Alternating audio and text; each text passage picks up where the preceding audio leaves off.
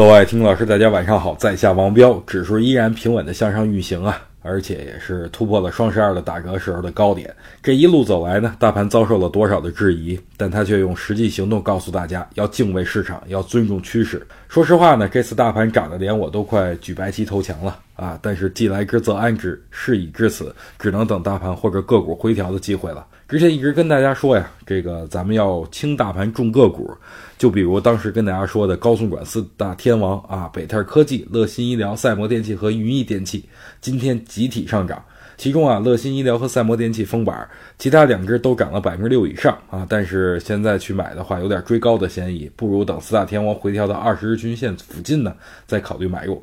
最近啊，新零售比较火啊，主要就是因为百联股份两个涨停出现板块效应，其中永辉超市和中百集团纷纷跟随打板，所以这个概念大家近期也可以去适当的关注。龙头呢就是百联股份。